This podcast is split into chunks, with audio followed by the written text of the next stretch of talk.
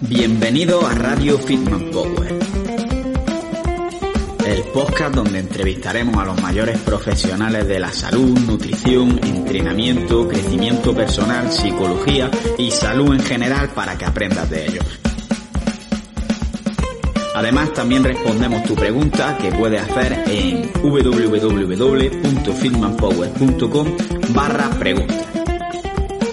Y si todavía no lo has hecho, recuerda que puedes seguirnos en nuestras redes sociales, Instagram, YouTube, etcétera, en todas ellas como Fitman Power. Así que vamos con el programa de hoy.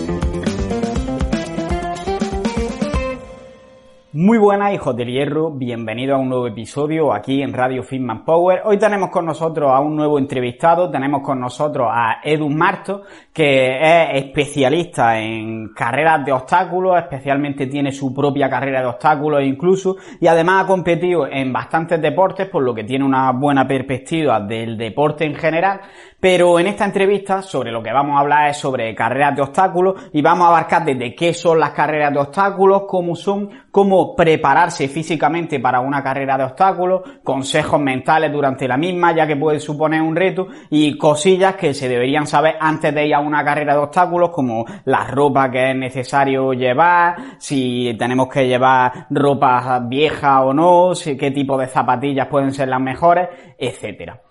Antes de entrar en la entrevista, quiero hacer un recordatorio de nuestros patrocinadores, que por una parte tenemos a AudioFit, que es una empresa que se dedica a impartir contenido sobre fitness, nutrición, entrenamiento, psicología, etcétera, en formato audio, de manera que puedes escucharla mientras estás fregando los platos, mientras paseas o mientras haces cualquier cosa y te va a permitir aprender sin apenas tener que utilizar tu tiempo. Entonces es muy efectivo. Si utilizáis el enlace que tengo en mi perfil de Instagram o el que dejaré en la descripción, que es audiofit.org, perdón, sería fitmanpower.com barra audiofit, tenéis el primer mes gratis y además estaréis, estaréis colaborando con mi proyecto.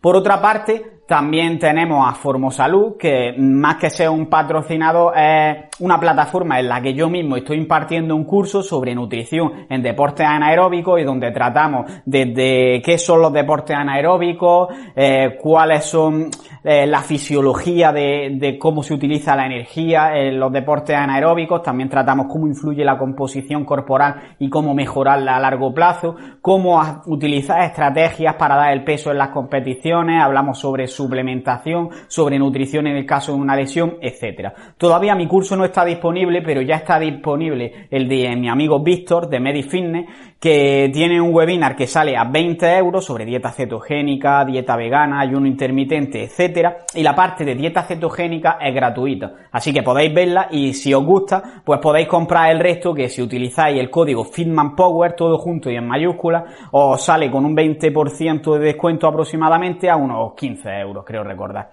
Así que os recomiendo mucho este curso porque por lo menos mi parte, yo digo que a mí me habría gustado encontrar información tan más y recopilada sobre una temática en concreto. Así que nada, me despido y vamos con la entrevista. Imposible va a llegar ya, nadie me va a frenar, ahora soy yo el que se va a levantar yo, escucha cómo suena. Muy buenas, hoy tenemos con nosotros a Edu Marto, especialista en, todos los tipos de deporte, porque al final compite en todo, pero sobre todo en las carreras de obstáculos u OCR. Y lo primero que quiero hacer es darte las gracias por, por haber aceptado mi invitación al podcast. Y lo segundo, quiero que te presentes y nos cuentes un poquito tu trayectoria.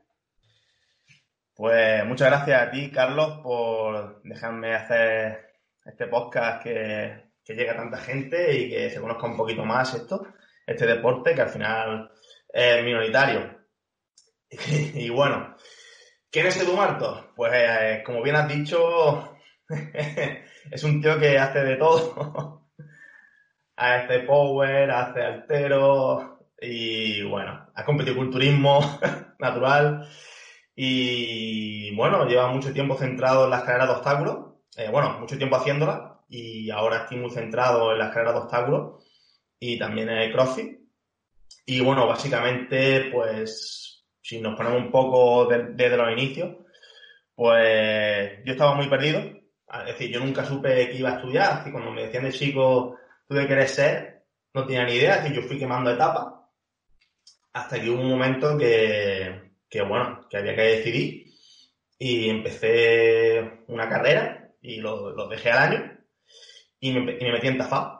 Me gustaba mucho entrenar y entrenaba, entrenaba y era como, tío, si realmente tu tiempo libre lo dedicas a buscar cosas sobre entrenamiento, eh, estás entrenando, eh, te gusta, yo ya hacía por ese entonces, mmm, te hablo hace 5 o 6 años, 5 años más o menos, sí. Eh, yo buscaba cursos como, ¿no? De, de entrenamiento. Y era como, tío, tienes que dejar, no puedes ser un intrusista. Que antes yo era muy, de hecho yo antes era muy hater con esto, con lo del intrusismo, ya me he moderado bastante, pero yo era muy, muy hater con eso. Y era como, yo no puedo ser eso. Entonces pues me metí a estudiar TAFAT y luego Ciencias del Deporte. Y este año también terminó el técnico superior en dietética. Así que esos fueron así mis pasos a nivel académico. Eh, entonces, básicamente soy un tío muy feliz que hace lo que quiere porque estu eh, ha estudiado que, lo que al final eh, descubrió que era su pasión. Así que muy, muy contento y sobre todo ahora con las carreras de obstáculos de CrossFit a nivel deportivo estoy también muy, muy feliz. He cumplido, eh, por ejemplo, la OCR he quemado etapas muy bien. He llegado a un europeo y una buena posición a nivel nacional, así que contento. Y has competido en un montón de cosas, pero ¿con cuál te quedaría? Ahora dices que estás más centrado en CrossFit y carreras de obstáculos, pero eh, ¿qué le ves de bueno y de malo a, cada competición en la que has participado? Bien, eh, yo empecé, es decir, yo cuando empecé a entrenar, yo buscaba estética, me gustaba mucho el culturismo, a nivel usuario, ¿no? Nunca me, me, nunca me planteé competir. Y, y, el deporte que más me ha gustado, si yo empecé eso a nivel, estético, entrenar. Y en el 2014, más o menos, 2014, 2015, eh, descubrí el CrossFit. Y entonces dejé de entrenar culturismo a, a hacer CrossFit. Y de hecho, CrossFit es el deporte que más que me, que más me ha llenado a nivel ¿no? de patata, a nivel competitivo, lo que más me ha llenado y el que más me gusta. Pero cuando me metí en el TAFA, eh, tenía un profesor que, que, a nivel de culturismo natural era muy, muy bueno, eh, campeón varias veces y un referente a nivel nacional, que bueno, que se llama Alonso, tiene un gimnasio aquí en Málaga. Y, y bueno, me dijo que de competir al principio de curso y me gustó la idea, porque yo llevo ya bastante tiempo entrenando eh, digo, tío, realmente, joder, ¿por qué no competir? Entonces, yo dejé de, entrenar, de competir en CrossFit, hacer CrossFit, por estética, por la estética, y competí en culturismo natural, cosa que, por ejemplo, que aprendí de eso, eh, pues a pasar las putas, a nivel nutricional, ¿no? Porque es verdad que, lleva a un extremo. Eh, entonces, pues por esa parte te hace fuerte eh, el, el, tener que aguantar porque tiene la fecha. Además, soy una persona que, que como no se ponga meta, aunque tenga meta a largo plazo, me gusta mucho ponerme metas a corto plazo, a medio y corto plazo, porque me motiva mucho. Me siento muy motivado y, y una manera de cumplir lo que me pongo eh, a tope con ello. Y me propuse competir, creo que fue en mayo, mayo del 2016, 2016, 2017 puede ser, más o menos. Y entonces el objetivo era pues empezar en noviembre, en noviembre que empezamos ya así más estricto, y salí en mayo. Y al final, pues cumplir metas a corto plazo me vino muy bien. El, la experiencia de la competición es muy bonita, conoces mucha gente, eh, pero claro, por el camino también, pues, te, pues también dejan muchas cosas de lado. Por ejemplo, a mí me gustaba el crossfit, lo tuve que dejar de lado porque, porque era básicamente un muerto andante, que la última fase era un muerto andante. Eh, yo tenía clases prácticas de, al final de, de fútbol, baloncesto, eh, de juego, y yo estaba que me iba a morir. y luego dejé de culturismo, y a nivel, empecé con el Power. Empecé a competir en Power. Eh, con, empezamos a entrenar y demás eh, para eso, para nivel competitivo. Mmm, con la que era mi, mi antigua novia. Eh, un entreno, bueno, de hecho muy curioso, un entreno con, con Iván Alonso en Granada. Y salió el tema. Y empezamos a ir a, a competir. Eso fue el 2017, en verano. Eh, entonces competí en, en, powerlifting. De hecho, no lo, he, no lo he dejado desde entonces. Bueno, este año no he competido, pero porque no había ido ninguna competición aquí, en Andalucía. Y el power me llenó, me llenó bastante. Me llenó mucho. Mucho, mucho, mucho. Entre medias también competí en altero el año pasado. Eh, y la verdad que me gustó la experiencia, pero no me gustó más competir en power. Me gustó mucho más el ambiente del powerlifting y, y la verdad que no cambiaría. Me quité la espinita de competir en altero, pero la verdad que mmm, no volvería. No volvería. Eh, y luego siempre entre medias he hecho carrera de obstáculos. Eh, desde 2014 he hecho carrera de obstáculos en diferentes, en diferentes pruebas.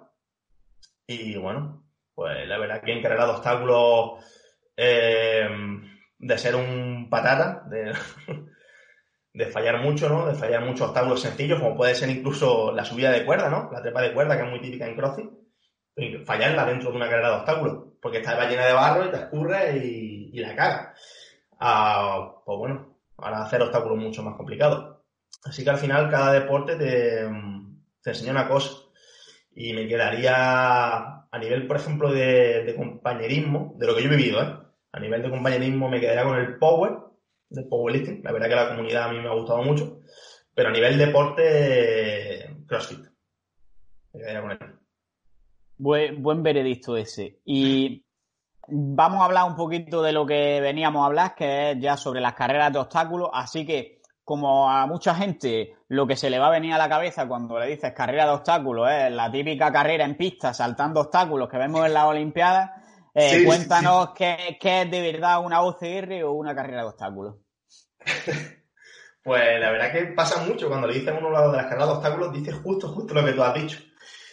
Y bueno, básicamente una carrera de obstáculos, la que, la que venimos a hablar es eh, correr normalmente por montaña, estilo trail, con cosas por medio y te llenas de barro. Por ejemplo, saltar muros, eh, pasar por debajo de una alambrada, tirarte al río o tirarte al barro.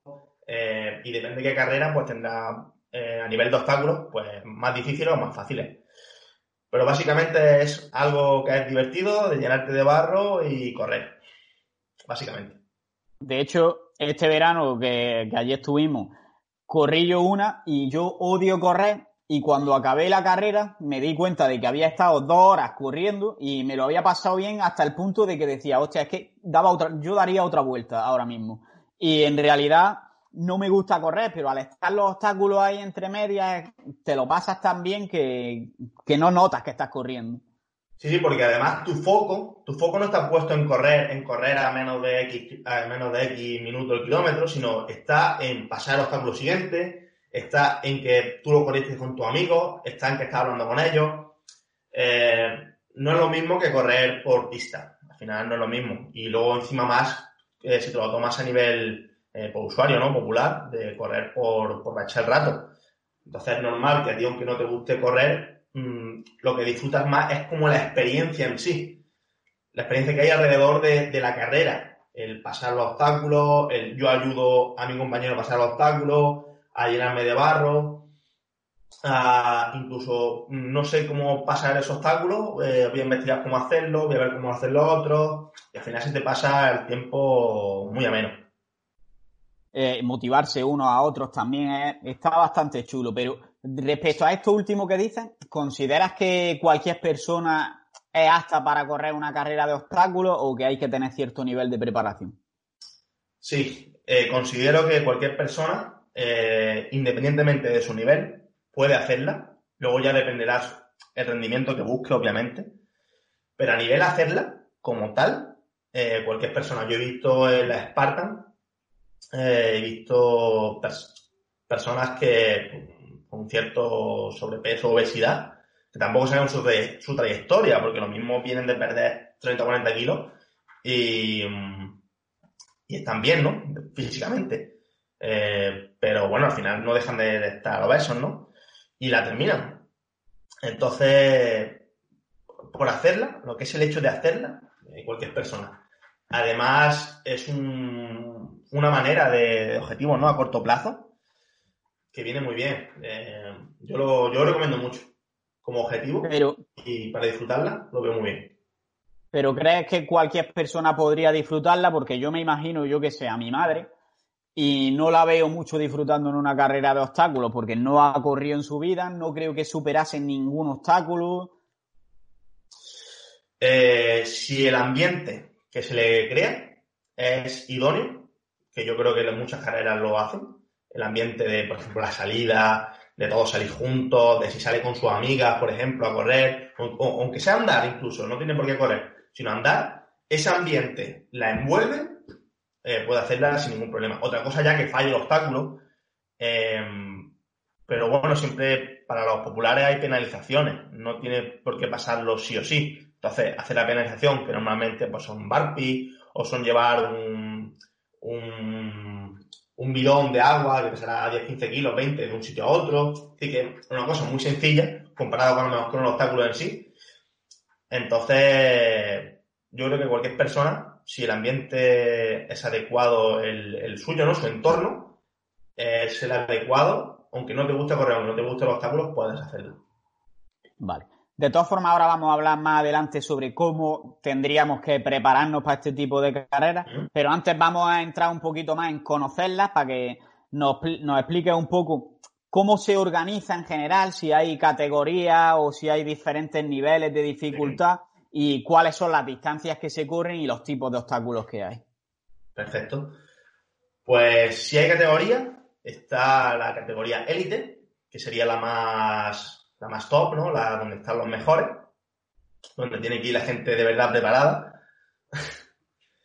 eh, luego estaría el grupo edad, que estaría un paso, tiene la misma regla que los élites, es decir, que es pasar todos los obstáculos sí o sí, sin penalización. Eh, pero solo compites con los que tienen tu edad. No compites contra.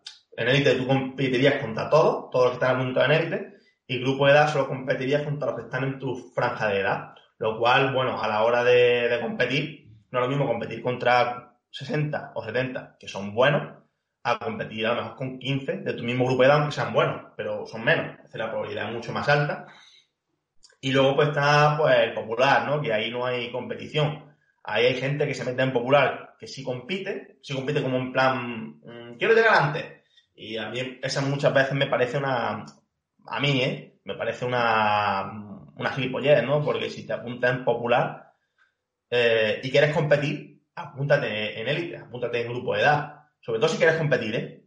Mm, porque luego mucha gente que va, va a eso en popular y va, no, no, que yo vengo de la tanda de antes, quítalo del medio, no sé qué, es como, para eso no te apunte popular pero bueno.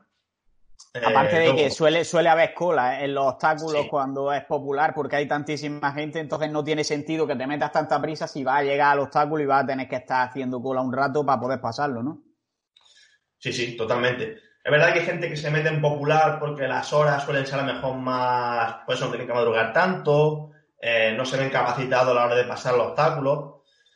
Pero cuando te metes en el tema de, querer acabar ya, de, que quiero terminar antes, ya estás compitiendo. Entonces, en ese caso, mm, puedes meterte en las primeras tandas, aunque, aunque no te pase el obstáculo, falla, te quita la pulsera, y termina de competir como tal, pero sí podrías seguir compitiendo como para ti, porque ser popular no compites contra nadie, solo compites contra ti. Entonces, al final estarían las mismas condiciones. Y distancias comunes, pues 7 kilómetros suele ser algo muy estándar. De 7 a 10, 11 es muy, muy estándar. Una carrera, yo no he que yo conozca, la que suelen ser esos 6, 7 kilómetros. De hecho, para la liga, que ya hablaremos luego un poco de eso, eh, pues suelen, eso, son 7 mínimos, 6 y medio, 7 kilómetros mínimo. Y máximo por reglamento hablo de 15. Pero no suele ser más de 7, 8, 11 kilómetros. Luego hay algunas cosas, otras distancias y demás, pero a nivel de liga, es el, estándar. Y lo más común es 7 a 10. Vale. Y en cuanto a los obstáculos, ¿cómo son para que la gente se haga una idea de, la dificultad que pueden llegar a tener o de lo fácil que pueden llegar a ser en el otro extremo? Bien, va a depender mucho de la carrera. Va a depender mucho, mucho de la del tipo de carrera, porque hay carreras que apuestan más por, por obstáculos de. Obstáculos de, digamos, de competición de más estilo ninja, digámoslo así, eh, como el programa Ninja Warrior, que se veía hace unos años que son obstáculos muy de suspensión, que técnicamente son mucho más difíciles. O, como puede ser Spartan Race, que, bueno, yo, yo mm, bueno, eh, este año no lo sé todavía qué pasará, pero hasta este año he estado trabajando para Spartan Race a nivel de llevar los calentamientos y estar dentro de la organización en ese, en ese apartado. Y es muy popular en ese, aunque haya competitivo, es muy popular. No hay obstáculo que sea muy, muy difíciles. Hay algunos que son un poquito más difíciles, que son los siempre, los más difíciles siempre son los de suspensión, porque, bueno, tienes que tirar mucho de, ¿no? De, estás colgado, como un mono. Entonces es siempre un poquito más difícil. Pero apuesta mucho porque todo el mundo termine, porque todo tiene penalización, y si tú fallas en un intento, en la Spartan hablo, y tienes 30 barbi de penalización. Entonces, bueno, en esa, por ejemplo, apuesta mucho por obstáculos que son relativamente sencillo. Que, cuando, te, cuando antes he dicho que no sabía pasar una cuerda, eh, me pasó en la, una Spartan. En la primera o segunda Spartan que hice, en 2014, eh, estaba la dinica de barro y al final, aunque sea una subida de cuerda, una trepa de cuerda, si tú no estás acostumbrado o no tienes suficiente grip, suficiente agarre para, para aguantar, pues te, te escurre. Te escurre. Ya no, al mismo no me pasa, pero cuando al principio, pues me escurría.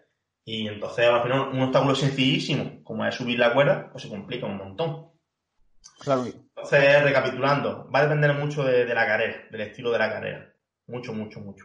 Pero siempre lo más difícil es suspensión y siempre lo más fácil pues acarreo de lo que sea. Si no es muy, muy pesado, bueno, aunque sea, porque sea muy, muy pesado, lo mueve un poquito, descansa, lo mueve otro poquito y así sucesivamente.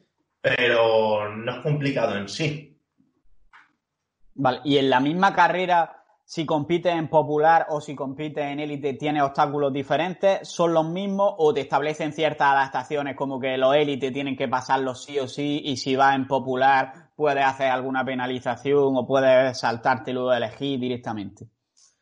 Bien, eh, en la Liga Nacional, si los élites tienen que pasarlo sí o sí, y luego también depende mucho de la carrera, si distinguen, si te dicen, pues mira, este obstáculo es de popular o el popular tiene adaptaciones. O si no la tiene, tiene penalización. Ahí se distinción. Normalmente, eh, todas las carreras, eso sí, si el popular tiene no tiene obstáculo obligatorio, tiene penalización. A no ser que sea un muro, que sí tienen que pasarlo sí o sí. Porque un muro, bueno, si quien sea te ayuda, ¿no? Aunque sea un muro de dos, de dos metros y medio, quien sea te coge, te agupa y ya está. Eh, entonces se tiene que pasar. Hay obstáculos que eso sí o sí. O si pasas por debajo de una verja o lo que sea, eh, tiene que pasarlo. Pero si son obstáculos de suspensión, pues sí es verdad que, que no tiene por qué pasarlo. Puede hacer la penalización o que te ayuden. Yo he visto en, en suspensiones eh, jodidas, yo he visto cómo al final, entre tres o cuatro amigos, cogen a esa persona, la cogen y realmente no está haciendo nada, pero queda muy chulo, ¿no? Como coge el palito, lo pone, lo quita. Entonces, también, muy, eh, también eso es parte de las cargas de obstáculos, ¿eh? eso es parte de ella. Porque tú, porque al final es compañerismo.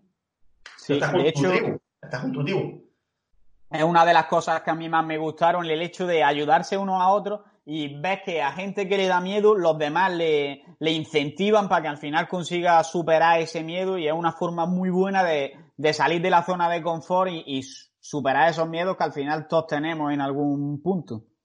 Sí, totalmente. De hecho, la Spartan eh, antes tenía un obstáculo que, era muy alto. Entonces tenía una red para, subir arriba y luego tenías que pasar por, una especie de red que se veía el suelo. Y ahí veías como mucha gente tenía un miedo bestial. Porque tiene miedo a la altura, eso estaría como, no lo sé exactamente, pero 5 metros, 7 u 8 metros fácil.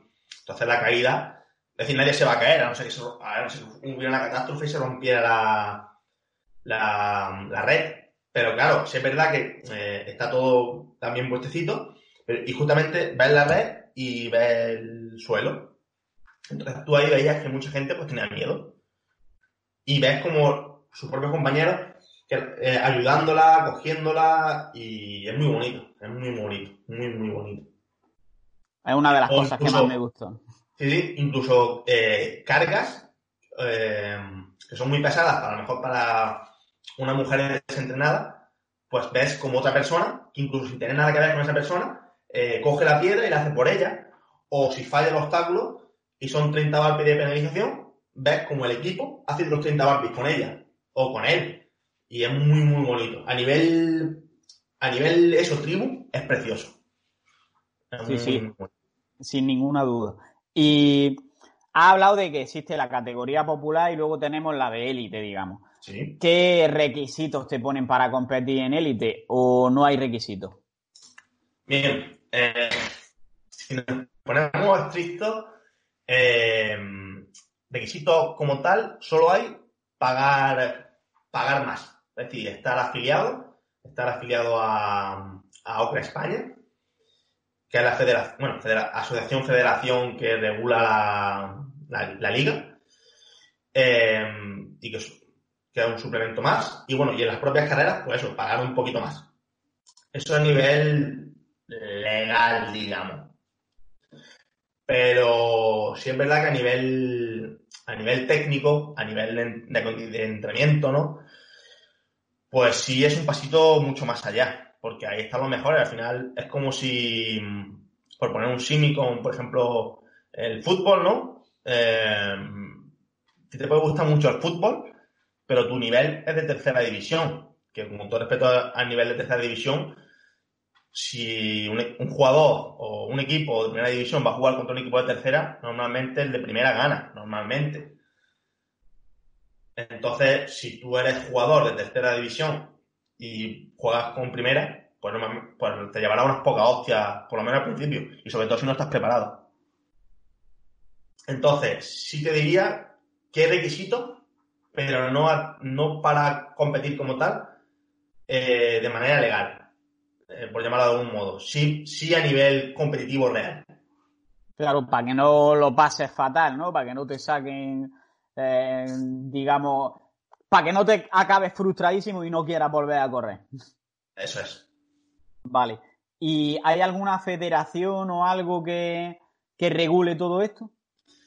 Sí, sí, la, comentaba anteriormente. En España eh, la lleva Ocra, Ocra España a nivel nacional que sería como, por seguir con el streaming futbolístico, sería la Liga de Fútbol Profesional. Y luego a nivel territorial, pues hay, hay que, que, beben de, la, de la madre, ¿no? De Ocra España. Pues sería, por ejemplo, eh, Ocra Comunidad Valenciana, Ocra Serie del Norte, eh, va un poco por comunidades. Ocra Andalucía, que bueno, a ellos soy el, el Presi, por ejemplo. Soy el que lleva el cotarro en, Ocra en Andalucía. Eh, eh, luego a nivel europeo hay también, a nivel europeo hay como un organismo. Eh, luego esto contamos que todavía no es deporte oficial. De manera oficial se está luchando eh, porque sea deporte. Por eso se crean, por eso hay clubes, hay asociaciones a nivel territorial, a nivel nacional, para que al final el, Consejo Superior de Deportes lo considere deporte de aquí a poco llevan ya varios años enviándole papeles al CSC, al CSD y demás. Entonces, a nivel europeo hay como una federación que engloba pues a todas las OCRAs territoriales, a, por ejemplo Alemania, Francia, Portugal, Inglaterra. Y luego hay otra a nivel mundial, que se llama CISO, que también tiene su mundial, su europeo. Eh, solo puede ir europeo o mundial si está federado en el, en el nacional, ¿no? Así que bueno, realmente está un poco en pañales a nivel eh, pues, deporte real, pero sí ya tiene una. Ya más o menos tiene un cuerpo de deporte. O me ha pasado con el powerlifting, más o menos, ¿no? Sí, básicamente, sí, sí, es que es, un símil igual, igual, igual, igual. Eh, al final la EP es una asociación, no es una federación o, la otra, WRPF, o, pero bueno, nos quedamos con la, con la EP, que es la, que es la que, por ejemplo, yo competí, no competí en otra. Y, mm, y, eso sería igual, igual. Está, por ejemplo, con la IPF, que sería, pero claro, al final no es un deporte de, digamos, mmm, que es, es que a ver, el deporte existe en sí, pero no está reconocido deporte. No es como el altero, que sí es un deporte reconocido. Deporte obviamente es. Claro. Que no me, mate, que no me mate ningún, ningún amigo Power, que tengo mucho. No, no, sí, sí. Yo he tenido esa discusión de que hay gente que dice que este tipo de cosas no son deporte y, y no estoy nada de acuerdo. Eh, pasando ya un poquito a, al tema de la preparación física, ya, hemos, ya conocemos un poquito lo que son las carreras de obstáculos y todo esto. Ahora quiero que entremos en cómo prepararíamos eh, una carrera de obstáculos, una persona que a lo mejor parte desde cero. Y la primera duda que surge aquí es que, por ejemplo, tú quieres preparar una competición de powerlifting, pues sabes que tienes que ir a un sitio donde tengan barras y discos, eh, como puede ser un gimnasio o un bot de CrossFit. Si quieres competir en CrossFit, vas a un bot de CrossFit, pero si quieres competir en una carrera de obstáculos, puedes prepararte desde tu casa, tienes que ir a algún sitio específico, ¿dónde tendríamos que ir para preparar este tipo de pruebas? Vale. Aquí comentamos que eh, contamos que la persona tiene una base, es élite, es... Mmm, desde cero. Vamos a suponer desde cero. Supongo que si alguien es élite ya sabrá a dónde tiene que ir, de hecho. Vale. Bueno, pues eh, al final tienes que entrenar a la fuerza, sí o sí, que esto es un error muy, muy común, que luego si quieres profundizamos. Eh, pero eso es un error muy, muy, muy, muy común, el no entrenar a la fuerza. De hecho, yo creo que es un error porque vienen muchos ranes, como, ¿no? Que muchos ranes, pues vienen de, que ya tienen esos errores, eh, esos mitos, digamos, pues lo traen a la carrera de obstáculos porque son, ¿no? Se les da bien correr y van a la carrera de obstáculos. Eh, entonces, si es verdad que mm, la base, si tú quieres estar arriba, tienes que correr, tienes que saber correr, tienes que ser rápido, pero si no entrenas, si no entrenas suspensión, estás perdido. Entonces, al final, básicamente son tres pilares. Es el entrenamiento de resistencia, el entrenamiento de fuerza y el de suspensión. El de suspensión, ¿puedo hacerlo en casa? Eh, sí y no. En tu casa, obviamente, estás limitado. Pero sí puedes entrenarlo, porque hay varios, eh, varios, varias empresas a nivel nacional que se dedican a vender, pues, digamos, los grip, ¿no? El obstáculo en sí, ¿no? Como por ejemplo puede ser bola en un chaco, cascos espartanos, eh, cualquier tipo de, suspensión en sí, ¿no? Para colgarte. Tú te cuelgas y haces tu, el, mono. Pero claro, al final estás limitado. No, en tu casa no creo que tenga un muro para saltar, aunque no, es difícil, pero bueno, hay que saber saltarlo. Eh, no tiene uno tiene un obstáculo así más mmm, grande como puede ser un Stairway to Heaven o Stairway to Heaven es como una especie de pirámide que tienes que pasar por dentro. Tiene unas tablas y tienes que pasar por dentro. Entonces, eso obviamente en tu casa no lo tienes. No es necesario tampoco para, tener un buen, un buen grip. Pero sí está limitado. Pero sí se puede tener en tu casa perfectamente la suspensión, por lo menos así un poquito más general, para tener un buen agarre al fin y al cabo, sí se puede entrenar. De hecho, bastante. Eh, es muy importante el entreno de dedos, tener un buen agarre de dedos. Eh, siempre también se puede entrenar eh, en un rocódromo, por ejemplo. Es muy, muy transferible. Pero bueno, volviendo a la pregunta, es que a nivel de entrenamiento en casa se puede. El suspensión. Luego habría que ver si también tiene material de, para, ¿no? por ejemplo, hacer el entrenamiento de resistencia, si tiene una cinta, si tiene porque al final hay que correr, si tienes la cinta o no, o si tienes simplemente los, las barras y los discos para hacer el entrenamiento de fuerza. Vale. Entonces está claro que por una parte vamos a tener que correr, que para eso simplemente con la calle nos basta.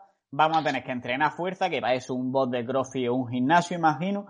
Y vamos a tener que también prepararnos específicamente para los obstáculos, que eso si tienes ciertas cosas puedes entrenarlo en casa, pero estás bastante limitado. En el caso de que no entrenes en casa, ¿dónde puedes ir para practicar los obstáculos? Bien, pues em, hay box que sí tienen ya cosas compradas, como por ejemplo puede ser en, Almería, hay un, como un de crossfit que tiene bastantes obstáculos. Em, en el País Vasco está de Notzar, que también tiene eh, tiene el box de CrossFit y tiene eso, tiene bastantes obstáculos puestos. en el core, eh, que muchas veces hace formaciones en él, hace también tiene obstáculos. El MyGym aquí en Marbella, eh, bueno, claro, yo vivo en Málaga, aquí al lado. de hecho, ese es el mejor circuito de Europa. Eso te lo recomiendo 100%. Si quieres entrenar una carrera de obstáculos de verdad, ve al MyGym, porque tiene todo, una carrera tiene todo lo que tiene una carrera de obstáculos siempre puesto. Entonces, siempre que vas a entrenar, puedes entrenar una carrera de obstáculos en sí. De hecho, yo voy a entrenar ahí. También es verdad porque vivo muy cerca y me llevo bien, con, tengo muchos amigos ahí y al final es una manera más de, entrenar. Pero todo el mundo tiene la suerte de, tener un centro tan, tan, tan top porque es verdad que es eh, a nivel a nivel europeo es el, es es, el mejor, ¿no? Eh, en el Rookie Box, por ejemplo, también se entrena, tienen bastantes cosillas. En tu box. Eh, hay algunos, hay bastantes centros. En la Forja también tiene cositas.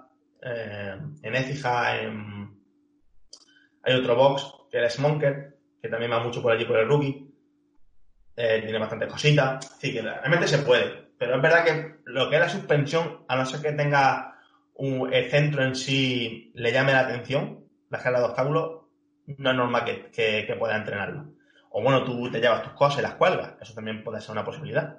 Siempre te puede ir a un parque, siempre te puede ir al bot de CrossFit. Yo recomiendo mejor eso, el bot de CrossFit, porque es más fácil que tú hables con el dueño, oye, puedo colgar esto aquí, puedo esto tal, y se haga. Que en un gimnasio como puede ser un Maxi, que ahí donde pueden las cosas y hay millones de personas y luego encima además, además puede entrenar más libremente eh, pues el entrenamiento de fuerza. Puede hacerlo mejor ahí. Vale, y hemos hablado ya de, digamos, los tres pilares que serían la carrera, la fuerza y la preparación específica de los obstáculos. Eh, ¿Cuál de las tres consideras que tienen más peso a la hora de rendir en una carrera de este tipo? Bien. Eh, peso como tal, Mm, diría correr, porque si es verdad que si no eres rápido vas a quedar muy atrás. Pero lo que va a marcar la diferencia va a ser eh, que, pase el obstáculo, porque si corres en élite, si al final no sabes pasar un obstáculo, vas a quedar eliminado igual. Da igual que llegues el primero al obstáculo y si no sabes pasarlo, no sabes, no sabes hacer un, un no sabes pasarlo, vas a quedar eliminado. Entonces, eh, lo que va a marcar de verdad la diferencia va a ser que pase el obstáculo o no pero a nivel de importancia es que sea rápido. Si junta la, obviamente, lo mejor es juntarlo todo, ¿no? Pero lo que marca diferencia es los obstáculos, saber pasarlo, y luego la, resistencia, que sea rápido. Pero, pero, sin olvidar el componente del entrenamiento de fuerza, que es que de verdad, ya sea muy cansado con entrevistas en eso, pero es que eh, creo que la mayoría de corredores, de obstáculos, y bueno, corredores en general, creo que fallan en eso. Es lo que más fallan. Lo que más, lo que más, lo que más. Se meten en un entreno y se meten en un entreno brutal de resistencia. Y luego las pesan y las huelen. Y es como, tío, mm, te estás equivocando. Claro, digamos que es algo como más transversal, porque el entrenamiento de fuerza, por una parte va a tener cierta transferencia a esa resistencia, porque yo siempre lo he visto así, como que si tú te haces más fuerte, moves tu propio peso al correr, te resulta más fácil, entonces como digamos que estás levantando un porcentaje más pequeño y puedes hacer más repeticiones, aguantas más corriendo. Pero por otra parte, también vas a tener que hacer lo que hemos hablado, ejercicios en suspensión, eh, subida a la cuerda, que al final es levantar tu, tu propio cuerpo y o incluso también hay algunos que son de coger un peso y llevarlo de un sitio a otro. Y para eso necesitas tener la fuerza entrenada o te va a costar muchísimo más que al que, que al que sí la tiene entrenada. Entonces, entrenar la fuerza es una parte que va a afectar a las dos, pero que no, al no verla de una forma específica, pues la gente puede que la deje de lado, ¿no? Eso es, porque tú en la carrera de obstáculos, tú no ves, eh, pues si levantas 200 kilos en peso muerto, eso no se ve pero sí se ve si corre a, por debajo de, de tres y medio, porque lo vas a ver.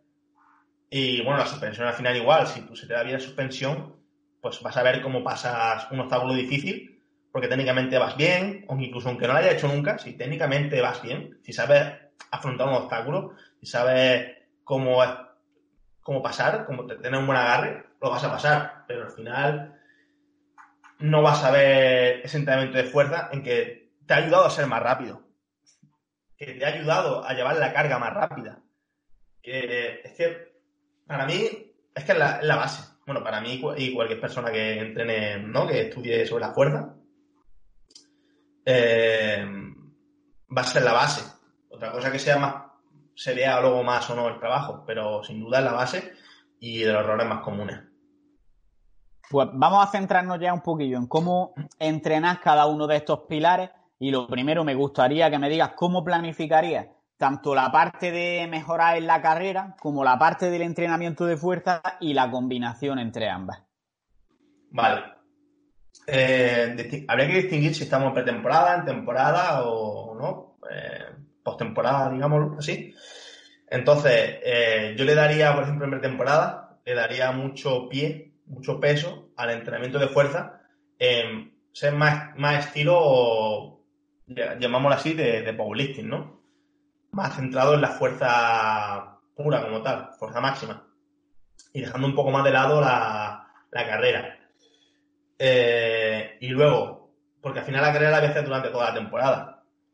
Le puede dar pero si yo tengo una buena base de fuerza a principio de temporada y la mantengo porque nunca puedo, nunca le, daré menos peso, pero nunca la dejaré de lado. Que de verdad que es que se, existo mucho, pero es que ese es un problema real, real, real, eh, de los generadores de obstáculos. Eh, entonces, generaría una buena base de fuerza al principio de la temporada. Eh, le daría, por ejemplo, dos o tres sesiones a la semana eh, daría un poquito menos una, por ejemplo, una o tal de resistencia. Incluso yo veo también eh, dentro de resistencia, veo que se meten eh, entrenos de 30 kilómetros, 35, 25, es como, mm, si nunca compite en esa distancia, ¿para qué te metes ese, trote que te va a generar una fatiga que, no, que, a lo mejor, bueno, principio de temporada, pues bueno, no, no va a ser lo mejor. yo no lo veo óptimo, pero bueno, acumulas kilómetros. Pero al final nunca va a competir en esa distancia. Entonces, ¿para qué? También puede decir, el corredor no puede decir, coño, tampoco hago un peso muerto. Eh, tienes razón, no haces peso muerto. Pero el peso muerto te va a ayudar a ser más rápido. Te va a ayudar a llevar las cargas más rápido. Te va a, resultar eh, tener mejor composición corporal, tener más masa muscular que te va a ayudar a hacer mejor suspensión. Entonces, te va a venir mejor. Y, el eh, peso muerto requiere eh, cinco minutos, hacer tres series, puedes hacer prácticamente. Y una carrera de 30 kilómetros requiere horas. Sí, sí, sí, la fatiga es mucho mayor. Aunque el peso muerto es muy fatigante, pero obviamente el tiempo que le está dedicando a, los 30 kilómetros es mucho mayor. Eh, entonces, le daré una parte de fuerza y luego encima, a ver, tampoco el entrenamiento de fuerza tiene por qué ser eh, peso muerto, sentadilla y pared de banca al más estilo power, sino que yo haré esos ejercicios, pero al final, haciendo ejercicios de calistenia, también podría trabajarla perfectamente. Eh, luego, a nivel de existencia, lo haría durante todo el año y me centraría más en la distancia que corro y encima también le daría mucho, mucha caña al final a, hacerlo en, ¿no? en HIT, porque cuando 10 kilómetros básicamente es mucho sprint, ¿no? Mucho correr a, tope. Entonces no está yendo a un ritmo de maratón. Aunque, bueno, habrá que... Si nos vamos los keniatas, ¿no? Que corren los 42 kilómetros a 3 y pico, ¿no? Sí, pero las personas normales, ¿no? Eh, entonces, pues eso, le daría mucho, al entrenamiento de resistencia le daría mucha caña a utilizar los hits sin duda, y quitaría más kilómetros de, pues, de acumulación de kilómetros, que no, que se llama mucho. Tampoco que sean especialista, especialista en, entrenamiento de resistencia, es decir, soy más especialista en entrenamiento de fuerza, pero bueno, es como yo lo veo como entrenador eh, y como lo veo dentro del deporte, que la gente se centra mucho en el, en el de resistencia y poco en el de fuerza. Y luego al final eh, lesiones, que se, quitarían que se mucho si la persona controlara la carga, la carga de carrera me refiero, y luego metiera carga de entrenamiento de fuerza. Se evitarían muchas lesiones. Muchas, muchas, muchas, muchas. Eh, y luego eh, la combinación de, eh, luego de la suspensión también la haría durante todo el año. En temporada, ya pasando, ya pasando la pretemporada, donde, donde le daría más prioridad al entrenamiento de fuerza durante la temporada, le daría más caña a, la suspensión y a la resistencia. Sin olvidar el entrenamiento de fuerza. No hace falta, es que no hace falta hacer. Eh, también habría que ver, ver cada sujeto si puede entrenar dos veces, puede entrenar tres veces, tiene que juntarlo todo o no. Obviamente si lo puedes separar, puedes separar el entrenamiento de resistencia del de fuerza, mucho mejor. Por ejemplo, en, temporada, el incremento de fuerza no va a ser tan demandante y para el sistema nervioso como puede ser en pretemporada.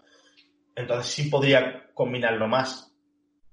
Eh, al final con dos o tres sesiones de entrenamiento de fuerza a la semana y que simplemente es como para... No me gusta la palabra, pero vamos a llamarle mantenimiento, entre comillas, ¿no? Muy entre comillas, porque no me gusta la palabra mantenimiento. Em, y luego correr. Igual, dos o tres sesiones a la semana de, entrenamiento de resistencia. Es que no hace falta mucho, mucho más. Eh, siempre puedo combinarlo con bicicleta, eh, porque también si mantengo unas pulsaciones altas, es muy transferible ¿no? a la carrera. Puedo hacer remos, si, por ejemplo el entrenamiento de fuerza ha sido más demandante de, del tren inferior, eh, remo.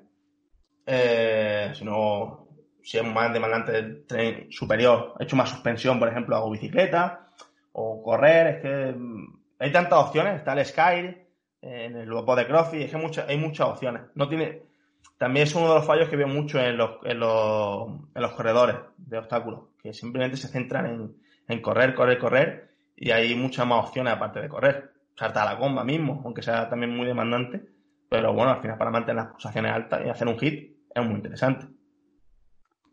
Eh, entonces, resumiéndolo, en una fase de pretemporada te centrarías más en darle más intensidad y más carga de trabajo al trabajo de fuerza y luego durante el resto de la temporada, eh, digamos que harías también ese entrenamiento de fuerza sin ya meter tanta carga para que te permita darle más volumen de trabajo al trabajo con, en los obstáculos como tal, en suspensión y trabajo de resistencia que puede ser corriendo, remando, haciendo bici o lo que sea. Y combinarlo mucho también haciendo hit, porque al final eh, está claro que la propia naturaleza de la carrera es correr y luego hacer algo, digamos, por decirlo de alguna forma, más muscular, como puede ser un obstáculo en suspensión, cada cierto tiempo y que tienes que hacerlo además en fatiga y muchas veces incluso con toma de decisiones en el propio obstáculo.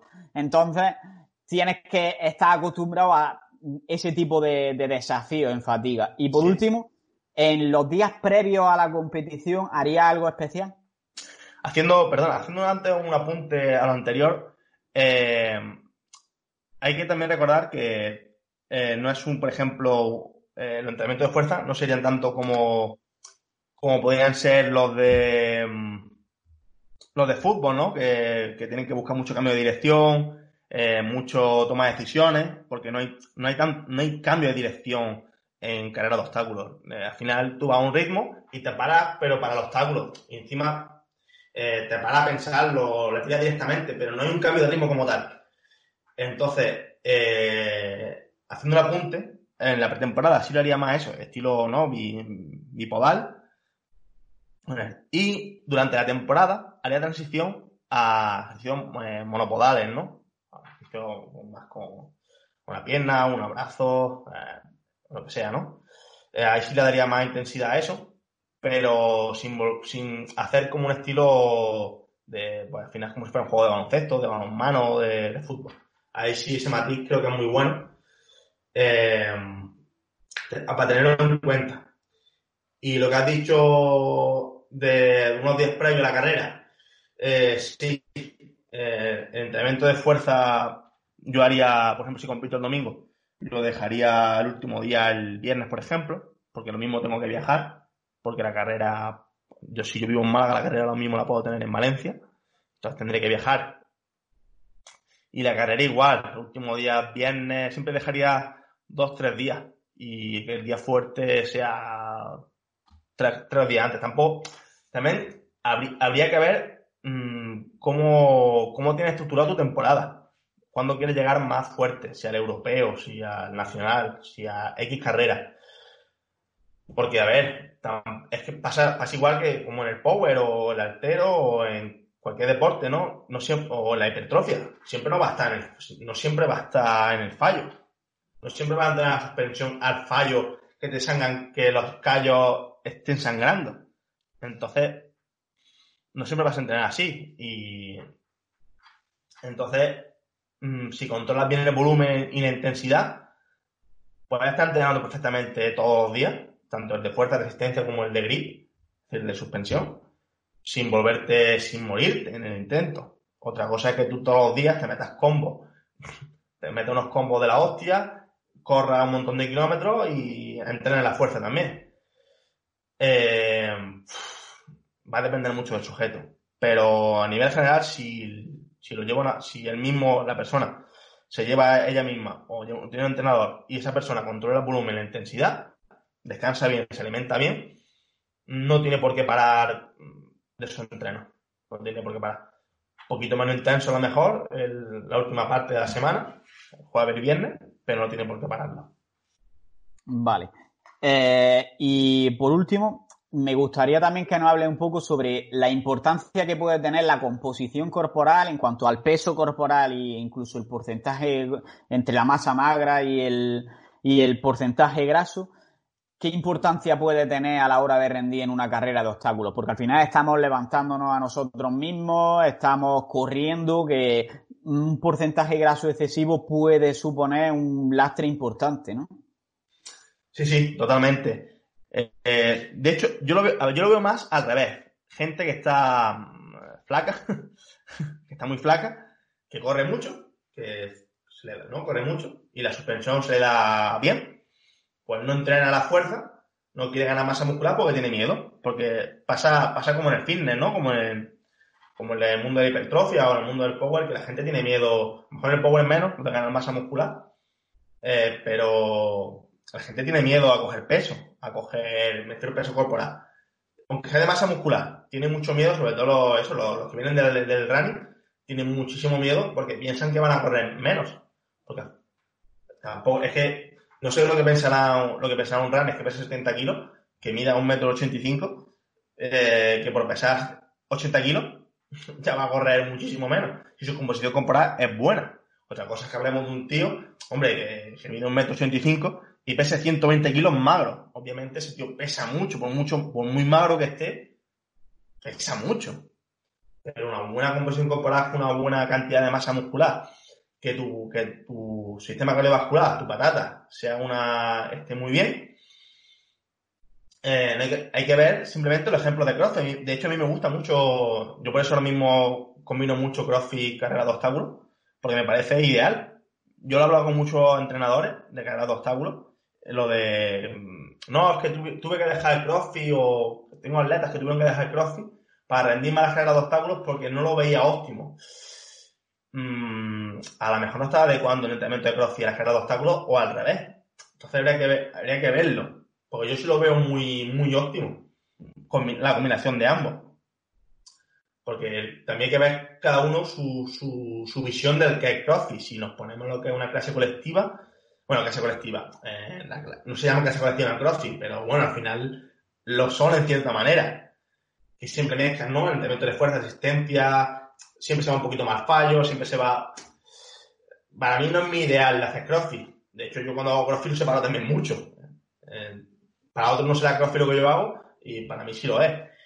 Pero bueno, si volvemos a los, eh, a, por ejemplo, los deportistas de alto rendimiento de CrossFit, los tíos te hacen una arrancada te hace un snatch con 120 kilos y te corren, te corren a menos de, 4, a 3 y pico, así a niveles de, de, corredores, ¿no? y te nadan de puta madre. Eh, entonces, y son tíos que, que pues, que, que, están, eh, digamos que están, gorditos, ¿no? O están muy, podríamos decir que están pasados, porque Fraser, por ejemplo, es el mejor y no está precisamente mamadísimo. A ver, está muy fuerte. El tío, el tío es una puta máquina y está, está muy, muy fuerte, pero visualmente no está mamadísimo.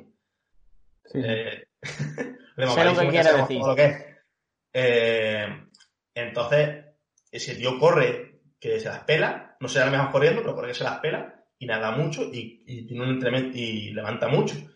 Y, y el tío puede pesar a sus 90 kilos fácil, seguro. Vaya, no lo sé, pero tiene que pesar un... bastante. Es bajito, es bajito. Pesa, creo que no pesa tanto, pero porque es bajo. Vale, vale, vale. Pero bueno, volviendo a eso, que, la gente eh, tiene mucho miedo en los corredores de obstáculos en, en, eso, en coger masa muscular. Uno de los mejores corredores para mí de obstáculos que hay a nivel nacional, eh, mi amigo Álvaro Puerma, que mide un metro ochenta y ocho más o menos, 88, 86 y pesará 94 kilos y el tío está muy fuerte. El tío hace su entrenamiento de fuerza, hace su suspensión, hace su carrera y el tío corre a 3,5, medio, 3,40, que me parece una muy buena marca. No es el más rápido, no es el más rápido del circuito, pero el tío gana sus carreras. El tío está arriba. Eh, ¿Podría estar más arriba si pesara menos? no creo que vaya tanto en eso, sino en, a lo mejor mejorar un poco. El tío está, es decir, no, está, está muy bien, tiene una buena composición corporal. A lo mejor si estuviera un poquito más seco y un poquito más magro, podría serlo. Pero bueno, también dentro del carro de obstáculos hay mucha gente que tiene un background deportivo de correr muy, muy importante. Entonces, ahí también va a ser difícil pillarlo, si tiene un background deportivo alto. Pero sobre todo veo que hay mucho miedo mucho, mucho miedo a coger masa muscular. Pero mucho, pero mucho, mucho, mucho, ¿eh? No te lo puedes imaginar. También, de todas formas, hay que entender que si, eres, si vas a una carrera de obstáculos de forma recreacional, pero tú te dedicas a correr maratones, en ese caso sí, que Hay, bastante evidencia de que cuanto mayor sea la distancia que corres, eh, menos tienes que pesar, por decirlo de una forma sencilla. Sí, sí, claro. De correr 10 kilómetros a correr 42. Claro, claro. Y, extremo. y además, hay un factor muy importante que es que el maratoniano no tiene que no tiene que, que, suspenderse de su propio cuerpo. No tiene por qué. supongo que, es decir, y me imagino que los que están arriba, estoy segurísimo que hace un entrenamiento de fuerza. Pero segurísimo. De hecho, el que batió el récord de menos de dos horas, la maratón, no sé cómo se llama, pero creo, bueno, es decir, seguro que lo he visto hacer una, un entrenamiento de fuerza, segurísimo. No, no, sí, eso seguro. entre, entrenar fuerza seguro. Otra cosa es intentar mantener, en el caso de entrenamiento muy de resistencia, el peso corporal a raya, que ahí sí le veo sentido. Pero también cómo mantiene un peso corporal, eh, una buena masa muscular corriendo tanto. tanto claro, claro. Es que, que viene, viene de por sí, por eso, que no sabes si es causalidad o, o al revés, causalidad inversa. ¿Y cuántas calorías tiene que comer ese tío para ganar masa muscular? Y es que ese ejemplo es muy extremo, muy, muy extremo. Y luego ponte a hacer estudios con gente así, ¿no? De que, que corra mucho, que tenga una buena masa, muscular. Es que en esos casos concretos es muy jodido em, tener estudios sobre eso. Pero porque una cosa lleva a la otra, es decir, correr mucho te lleva a tener menos masa muscular y muchas veces eh, tener menos masa y no sabemos si tener más, menos masa muscular, perdón, te lleva a, correr mucho, a nivel de mucho como muchos kilómetros, quiero decir, porque luego también ve a los de 100 metros lisos y están súper fuertes. Claro, es que, es justo lo contrario, entonces mm, yo con los maratonianos no me la jugaba. Al final todos están muy secos, están corren mucho y, yo si fuera entrenador, pues obviamente pues le mantendría un peso, ¿no? Eh, harían, que entrenar a la fuerza, pero no buscaría una, un aumento de masa muscular considerable. Sí, pero volviendo a las carreras de obstáculos, sí, sin duda. Creo que hay muchos corredores de obstáculos que están muy, muy canijos, muy, que le falta masa muscular. Y eso le va a venir muy bien. Eh, le va a venir muy bien para. Es que en una carrera de obstáculos, tú no tienes. Tú puedes, tú puedes correr por debajo de 3, tres y medio, es decir, ser muy rápido, pero luego eh, si te tienes que saltar un, un, muro que es muy alto, si tú, si tu salto vertical es muy bueno, si tú entras a la cuerda para tener un salto vertical mayor, vas a poder saltar el muro antes que esa persona. Eh, al final tienes que saltar, tienes que saltar X distancia, por ejemplo, de, eh, no sé, de un, sitio a otro hay un metro y medio, pues tienes que saltar. Es decir, que no es todo correr, sino que tienes que hacer muchas cosas. Tienes que llevar 200, 300 metros el astre. Que eso, mm, ese, al final, es entrenamiento de fuerza. Si tú lo entrenas afuera, sería parte del entrenamiento de fuerza, no es de resistencia. Entonces, en este caso, eh, sí hay muchos componentes que, que sin duda tener una buena masa muscular, una buena composición corporal, te ayudan. Te ayudan sin duda. Hasta colgado más tiempo, hasta sosteniendo más tiempo. Luego, todo esto hablamos sin, sin pasarnos. Es decir, si no es caso de eso, de 100, un tío de 1,80 con 100 kilos, que por un magro que esté, es que está demasiado pesado. Tiene mucha masa muscular. Pero veo mucho, veo mucho miedo eso de, de tener masa muscular y que eso te, te haga ser más lento. Sin duda. Y vamos a pasar ya a, hablar un poquito sobre cosas, no de preparación física, pero sí cosas que habría que saber, digamos, para correr una, una carrera de obstáculos. Pero lo primero, bueno, decís que estamos grabando esto a 12 de abril durante la cuarentena del coronavirus. Entonces, eh, estos datos seguramente vayan a cambiar, pero ¿qué carreras hay ahora próximamente este año para que la gente pueda tener en mente correr y, y qué opciones tienen, qué características? Bien, yo recomiendo las carreras de, de Ocra, de Ocra Andalucía, de Ocra España, de, bueno, de Ocra España y sus territorios, ¿no? Como puede ser Ocra Andalucía, si está en Andalucía, de Ocra Comunidad Valenciana, si está en Valencia, etcétera, porque no por nada, sino hay algunas carreras que están fuera del circuito que son buenas, pero al estar dentro del circuito te, mm, te da una garantía de seguridad, es decir, seguridad en los obstáculos, porque Farinato, por ejemplo, está fuera del circuito nacional y es una buena carrera, es segura. Eh, Spartan está fuera del circuito nacional y es segura. Es decir, yo no, no, recuerdo ninguna carrera que nadie se. un obstáculo se le haya caído. Pero sí es verdad que algunas carreras fuera pasan algunas veces cosas. Cosa que a veces es normal, ¿no? Tú es igual que el accidente de tráfico, ¿no? Salen muchos coches y de vez en cuando algún alguien se estrella, ¿no? Pues, pues bueno, recomiendo la, mirar la Liga Nacional, más que nada porque suelen estas carreras que son buenas, que cumplen, pues, que haya Marshall, que es jueces, que, que obstáculos de buena calidad, y cumple los requisitos mínimos de obstáculos, que hay obstáculos de suspensión, que hay obstáculos de, carrera, que hay obstáculos eh, de carga, etcétera. Hay unos mínimos que te van a asegurar.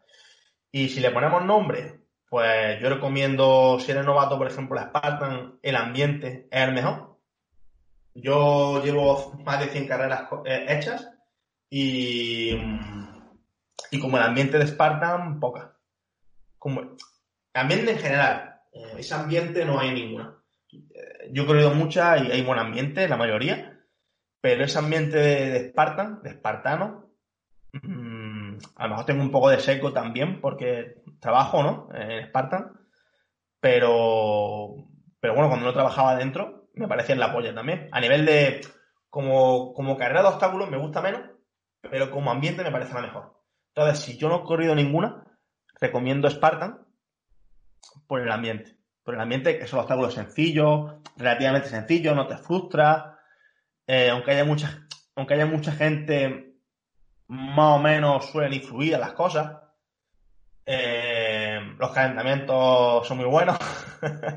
el que los lleva. Eres tú, ¿no? soy yo, soy yo. soy yo y mi compañero Raúl. Eh, eh, eso y el ambiente me parece genial. Farinato me parece también muy bueno. Luego, a nivel nacional, eh, por ejemplo, aquí en Andalucía tenemos la Basilic, que está, este año estará en Fungirola también, que ahí estoy metido yo, eh, como, como, parte del que organiza, en Fungirola. Y en Cádiz, que es la otra eh, Basilic, estaré llevando los calentamientos, pero aparte, es decir, ya no solo porque yo esté allí llevando los calentamientos, que eso es distinto. La carrera en sí me parece la mejor de Andalucía. yo la he corrido como élite y bueno, la correré este año otra vez como, élite.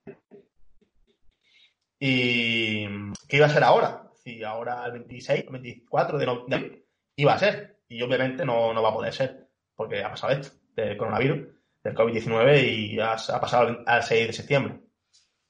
Pero me parece una carrera muy buena. Eh, luego, por ejemplo, por la comunidad valenciana, eh, a nivel nacional es donde están las carreras más, más top. Donde está un Broken, un Broken la recomiendo mucho. Eh, medieval, Egyptian, la verdad que son carreras muy, muy buenas. A nivel de, organización y a nivel de obstáculos. Son muy buenas. Muy buenas. Luego ya, pues ya se reparten. Está, por ejemplo, en Galicia está la Wolf, que está muy bien también. Muy bien de obstáculos de organización. Está en las Islas Canarias. Esa me gusta mucho. A nivel nacional también parece de las mejores. Que se hacen una en Arucas, en Gran Canaria, y otra en Playita, en Fuerteventura. Y encima es que, es, que es, la, es la hostia, porque te podías a carrera y te vas de vacaciones a la vez. Eh, entonces, súper. A nivel de obstáculos es muy bonita y a nivel de, pues, de viaje como tal es muy bonito y a nivel de ambiente es muy, muy bueno. Luego está Desafío de Guerreros, que, que es un poco estilo rollo Farinato Spartan, que los obstáculos son muy complicados, pero tampoco son tan fáciles, fáciles como en, en Spartan. Y es una carrera así conocidilla. Eh, ¿Qué más? Eh, bueno, eh, si os metéis, por ejemplo, en la página de, de Ocra España, pones Ocra España y en la página suya, pues vendrá un montón de carreras y, a nivel de Andalucía, en Opera Andalucía, por ejemplo, hay también 18 carreras, 19 carreras, que unas mejores, otras peores, pero que están bastante bien.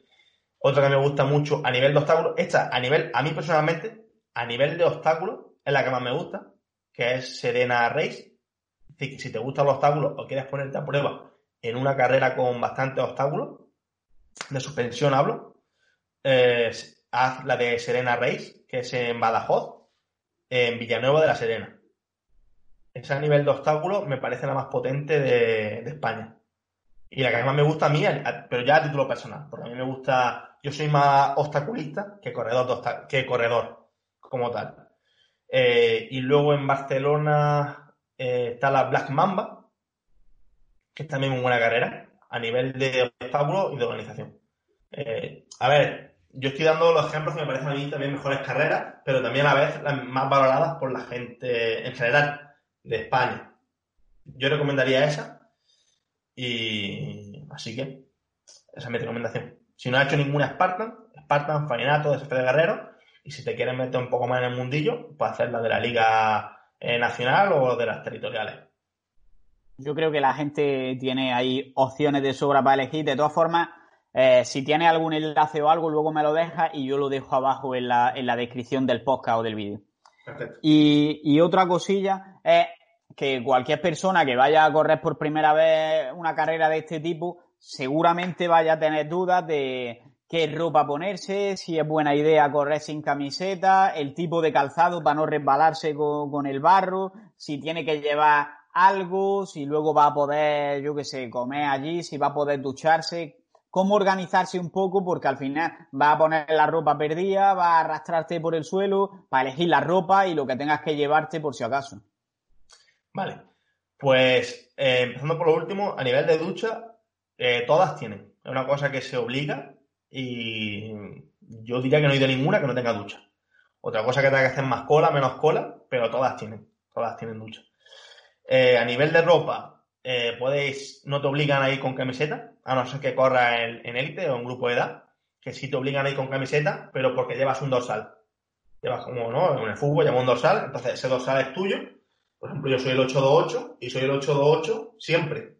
Desde que corro en élite, soy eh, ese número. Si siempre renueva, es como tu dorsal siempre, ¿no? Es como cada año, cuando, el, por poner otro con el fútbol, nos cerramos al 4 pues siempre es el 4. No juega un partido contra el Levante con el número 4 y cuando juega contra el, contra el Málaga es el 18, sino siempre es el 4. Entonces, eh, a nivel popular, mmm, corres con o sin camiseta, te diría que corras con una camiseta que sea técnica, si corres con ella, para que si te llenas de agua o de barro, no estés con, o sea, con algodón que pese 10 kilos más. Y si quieres correr sin camiseta, puedes hacerlo, pero atente a las consecuencias, que es posible que te, mm, que te cortes con algo. Porque, bueno, siempre hay un, ¿no? un muro que salta, que apoya el pecho y te recorta un poco. Yo tengo cicatrices por todos lados. O pasar por eh, debajo de, la, de las mallas estas electrificadas, por ejemplo, que hay que ir arrastrándose. Eso es, eso es. Claro, entonces siempre tienes el peligro, al no tener protección, de, cortarte. Eh, bueno, y si es verano, echarte crema y todas esas cosas, que para evitar la quemadura. Yo recomendaría es indiferente, corres sin camiseta o camiseta, pero que si corres con sin camiseta, que sepas que te puede pasar eso. Te cortes, que te quemes, eh, básicamente. Luego un pantalón, eh, te recomendaría uno pegado, estilo legging, ¿no? Como puede ser, ¿no? es buena opción. O pantalón estilo crossfit ancho, también. Pero sobre todo que, que te sea cómodo. Que te sea cómodo, que no sea que no te venga, por ejemplo, como los pantalones de rugby, que son muy pegados y muy justos, que a lo mejor son un poquito más incómodos para, eso, porque al final tienes que subir, tienes que utilizar mucho las piernas, tienes que saltar, ¿no? Y en ese caso, sí sería un poquito mejor, eh, peor, quiero decir. Eso, una ropa que tenga cómoda. Y a nivel de, utilizaría calcetas también. Si no utilizo un legging largo, una malla, una malla larga, utilizaría unas calcetas por, simplemente por el hecho de lo mismo que la camiseta, por evitar eh, rozadura, por evitar cortes, utilizaría calcetas de alta, por evitar eso, eso, eso esa aruñazo, pero no por nada más en especial. Eh, y luego zapatillas, la de trail, una de trail, una de, ya hay específica de OCR, porque va a depender un poco de la carrera, si tiene más trail, menos trail, más barro, menos barro. Hay unas con más taco, con menos taco, pero bueno, a nivel general, unas con multitaco, un taquito pequeñito, van bien, porque te viene bien para, porque normalmente son, son una mezcla de trail, no son por la carretera, y bueno, a las malas, si te vienen cachos de carretera, no es como un taco que es mucho más incómodo, y eso, eh, que drene el agua, por eso mejor eso de trail o de carga de obstáculos específica, porque normalmente drenan agua. Si te metes en agua o un barro, pues no vas con el pegote de todo el rato de ese ruido molesto que pueden ser unas zapatillas de running. De hecho, yo evitaría, a ver, si es mi, si es mi primera carrera de obstáculos y voy a probar y voy a ver qué pasa, tampoco te vas a comprar un calzado eh, adecuado si quieres probar pero la de running yo no la recomendaría porque eso, al final va, va en, barro y no tiene nada que nada que mm, agarre. Entonces va a resbalar seguro, te vas a caer. Casi seguro. Claro. Entonces algo, aunque sea una especie de multitaco y que drene, que drene agua. Eso es lo más, lo más, más importante. Vale, entonces resumiendo. Y a nivel de alimentación, normalmente las carreras dan habituallamiento, dan dos o tres veces agua y comida para 10 kilómetros o 7 kilómetros. Yo no. Durante la carrera, yo no lo haría. Vale. Que sea algo más, líquido. Te, suelen, por lo menos en la que yo fui, sí te daban fruta o algo así, no me acuerdo ya exactamente, pero se podía comer allí. Aparte que ah, suelen organizarla los box y después te dan ya de comer, la gente lleva cosas, que suele haber bastante compañerismo ahí, ¿no? Sí, sí, sí. Eh, de hecho, bueno, es que, a ver, el la de Sevilla, que es la que me estaba hablando, eh, Rookie, Antonio se le ocurra mucho. Se le ocurra mucho lo que la carpa que monta allí con todos los miembros del box. De hecho, eso es de lo más bonito. A nivel popular, es de lo más bonito, ¿eh? Yo, de hecho, me llevo muy bien con, los rookies. Y, yo estuve allí, estuve en la carpa un rato, en la carpa, y al final, pues eso comenta la carrera, comentas cómo te va la... Al final es un acto social, ¿no? Como el que va al bar y está un rato con su amigo. Pues esto igual. Echas un rato de deporte y luego te tomas tus cervezas, tu Coca-Cola, tu... la empanadilla que se tomaron allí todos, eh, su, aceitunilla, todo lo que, más o la gente lo que le gusta, y es ir a un acto social más, y te lo pasas de puta madre. Eso es, un poquito menos común, es lo que monta el rookie concretamente, es menos común.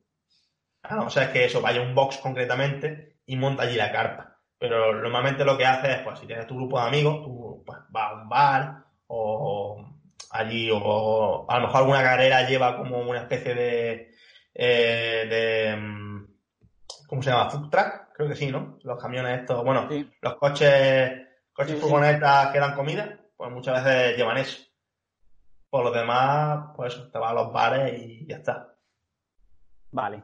Eh, y ahora tengo también un par de preguntas que una es si seguiría alguna táctica durante la competición y la otra es, eh, como muchas veces habrá gente que tenga miedo, lo que hablábamos antes, los obstáculos, ¿qué consejos a nivel mental podrías dar para superar estos miedos y superar los obstáculos y afrontar la carrera en general de, una, de la mejor manera posible?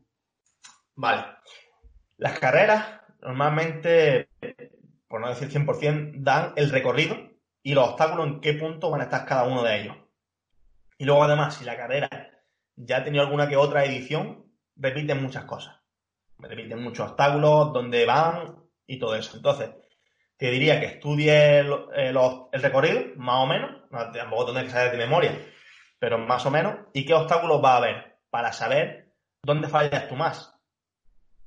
Porque mm, eh, yo recuerdo al principio cuando, cuando se me daba peor, que yo hacía, como le pasará a mucha gente, ¿no? Ahora, que tiene como estrategias de ir, pues aquí toca apretar más y menos, porque tengo que llegar fresco de mano, no puedo llegar con los antebrazos y los bíceps cargados a estos obstáculos porque necesito toda mi fuerza aquí. Entonces, recomendaría estudiar el circuito, estudiar los obstáculos que se me dan bien o se me dan mal para ver dónde tengo que apretar más o tengo que apretar menos. Eh, obviamente, entrenar los que se me dan mal, entrenarlos un tiempo de antelación o o por lo menos si en esa carrera los fallos, mm, apuntarlo o recordarlo para entrenarlo y seguir mejorando y que no me pase más. Y eh, pararme los obstáculos. Yo una cosa que veo, que veo muchas, muchas veces, que es que la gente no se para. Llega al obstáculo y se tira directamente y luego se cae. Y es como, tío, si te hubieras parado nada, 15, eh, 20 segundos, a visualizar el obstáculo. Eh, de hecho, bueno, eh, Iván Alonso habla mucho de la visualización antes de un levantamiento. Eh, y esto es igual. Yo antes de, mm, a no ser que el obstáculo tenga muy mascado, que lo sepa que lo voy a sacar sí o sí, porque me sale muy seguro. Si es un obstáculo que a lo mejor nunca he hecho o un obstáculo que sé que me cuesta, yo lo visualizo y hago los movimientos, lo atacaría por aquí, lo atacaría por allí, haría esto, haría lo otro, yo me pararía a pensarlo. Si ya te sabes el obstáculo de antes, lo puedes pensar antes, y si, en, y si en el mismo momento, aunque ya te lo sepas, me pararía también. Sobre todo eso, visualizarlo. Creo que es una, una opción muy, muy buena. El visualizarlo, ya cada cual como se vea, si en tercera persona, si en primera persona, pero lo visualizaría y vería cómo lo atacaría y vería eh, dónde yo puedo fallar o no, o dónde estoy fuerte, o qué estrategia seguir, porque lo mismo tengo que utilizar. Eh, si estoy cansado o no, yo a lo mejor hago un, obstáculo, eh, digamos, a, por ponerlo de manera, entre comillas, a pulso, que directamente me cuelgo y lo hago. O debería hacer una técnica que se llama llaniro, que es de escalador, que es con la, bueno, cojo, utilizo los pies, por, utilizo los pies y me cuelgo, me cuelgo, utilizo las piernas, estoy colgado y en cierta manera estoy como mi cuerpo sostenido en un, en un brazo, porque mis piernas están encima de mi brazo. Entonces tengo que ver eso, si estoy cansado, o si no, en ese momento lo descubrirá. Pero sobre todo eso, el visualizarlo. Me parece súper, súper, súper importante y no tirarse eh, de golpe a no ser eso, que te lo sepa muy bien, o joder, te estés jugando ser el último obstáculo, vayas con dos o tres a la vez y te estés jugando ganar, ¿no? Entonces a lo mejor ahí ya entra más en juego el, el querer ganar la carrera, que lo mismo, si te lo piensas también unos segundos, puede ser que la gane, pero bueno, en ese momento de tensión un poquito más complicado mantener la cabeza fría. Pero así a grandes, así a grandes rasgos, eso, visualizar el, obstáculo en sí, estudiar el circuito y ver y hacer diferentes estrategias y ya está. Vale. Eh, y una última pregunta antes de pasar ya a las preguntas finales es que eh, a todo el mundo le gusta cuando va a una carrera de este tipo tener después su foto. Pero eh, ¿cómo se organiza? ¿Te hacen allí las fotos? ¿Tienes que llevar tú a alguien que te haga las fotos? ¿Cómo funciona? Vale, pues por ejemplo, Spartan Race es un, lo tiene muy bien hecho. Tiene fotógrafos casi por todos los obstáculos más importantes. Eso sí, luego tienes que pagarlo. Cuesta 20 euros, si no recuerdo mal. Eh, pagarlo aparte. Pero tiene unas fotos, La verdad que son fotos muy buenas. El lugar es muy bueno. Farinato tiene menos fotógrafos y también te cobra, por ejemplo. Algunas de otras tienes que comprar. Y tiene fotos buenas. Y el resto de carreras, lo que suele hacer es que hay como unos cuantos fotógrafos a nivel nacional que se van moviendo por las carreras. Entonces, eh, si sigues a esos fotógrafos y los conoces, pues te echan fotos. Por ejemplo. Sí, yo a mí me pasa. Yo me voy por las carreras, como me como me la recorro todas, pues me conozco todos los fotógrafos. Entonces al final siempre tengo un book en, todas las todas las eh, carreras. Eh, entonces eso, las, organizaciones, los organizadores, normalmente contratan a fotógrafos. Unos fotógrafos más, otros fotógrafos menos. Eh, en esto, sí es verdad que es donde mm, veo que a nivel de, de marketing, ¿eh? yo no soy un experto, ni mucho menos, pero sí es lo que siento como corredor cuando era popular, que era que en muchas carreras faltaban fotos. Digo, tío, he hecho un obstáculo súper chulo y no tengo fotos. Eh, entonces, eso va a depender mucho de la carrera. Si, normalmente, mínimo, mínimo, todas las carreras tienen fotógrafos al final. Que son los obstáculos, normalmente los obstáculos más espectaculares. Entonces, hay fotógrafos. Si tienes tu primo, tu novia, tu, tu lo que sea, que te haga los vídeos, pues bueno, pues tenéis los vídeos, ¿no? Pero fotógrafos profesionales siempre hay. Más o menos siempre hay. Vale. Eh, pues entonces ya sí voy a pasar a hacerte las preguntas finales que hago siempre repetidas en todos los podcasts. Y la primera es si quieres decir algo que no te haya preguntado a lo largo de la entrevista. Bueno, la verdad que hemos hablado mucho de mucho de todo. Eh, de lo más importante, sobre todo Espera que marcarlo otra vez, pero por favor, haz entrenamiento de fuerza. que estás más tocho no te va a hacer más lento. Como totalmente, totalmente. Me, gusta el resumen. Y al final para todo en la vida, no solo para esto.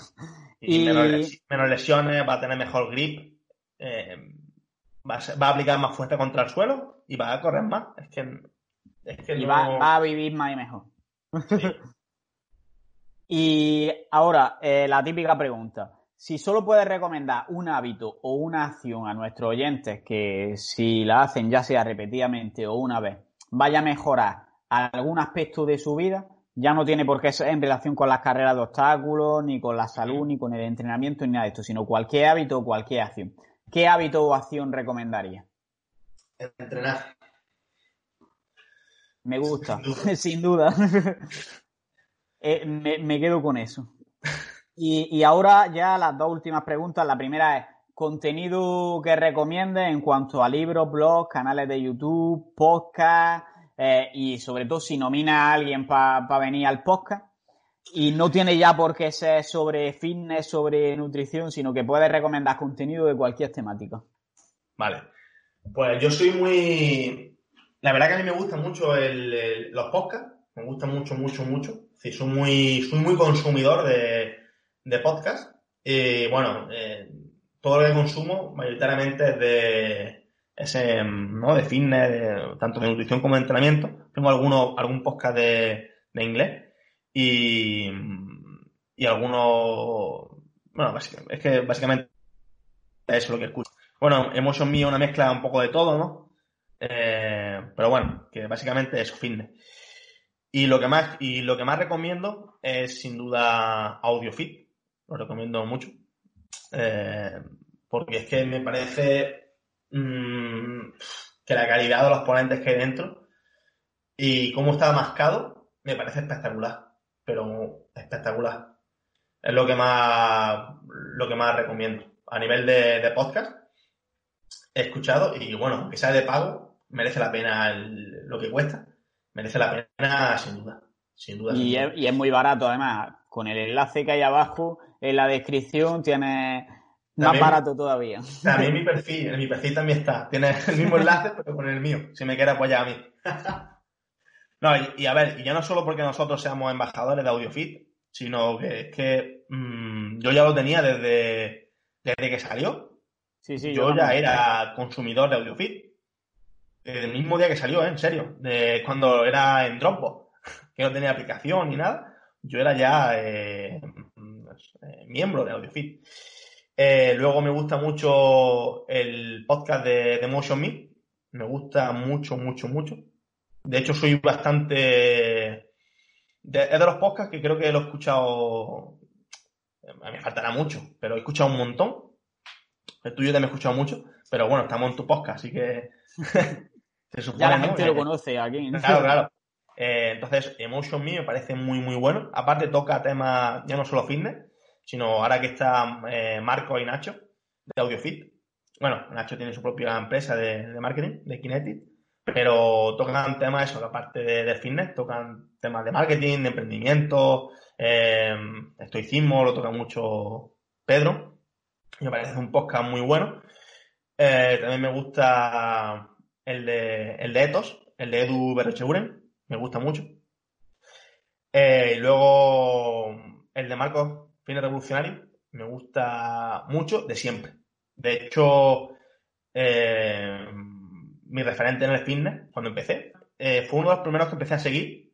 Aunque yo ya estaba entrenando, fue el que me dio como el paso a al final meterme de lleno en estudiar TAFA, estudiar ciencias del deporte y el TSD fue en cierta manera Marcos Vázquez y, y David Machante, Power Explosive.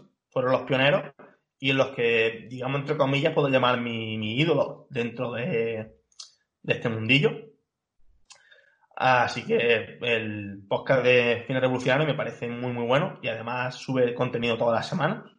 Aunque lleva 6 o 7 años ya subiendo podcast, el tío no para. Lo recomiendo mucho. Y a nivel escrito, me gusta mucho más, la revista Más. Me gusta mucho eh, es un entrenamiento de nutrición, entrenamiento de fuerza, y también, bueno, suscripción de pago y en inglés. Aunque creo que también salió ahora en español. Pero bueno, yo lo leo en inglés. Eh, la revista, bueno, Natis, que es como más, pero en español.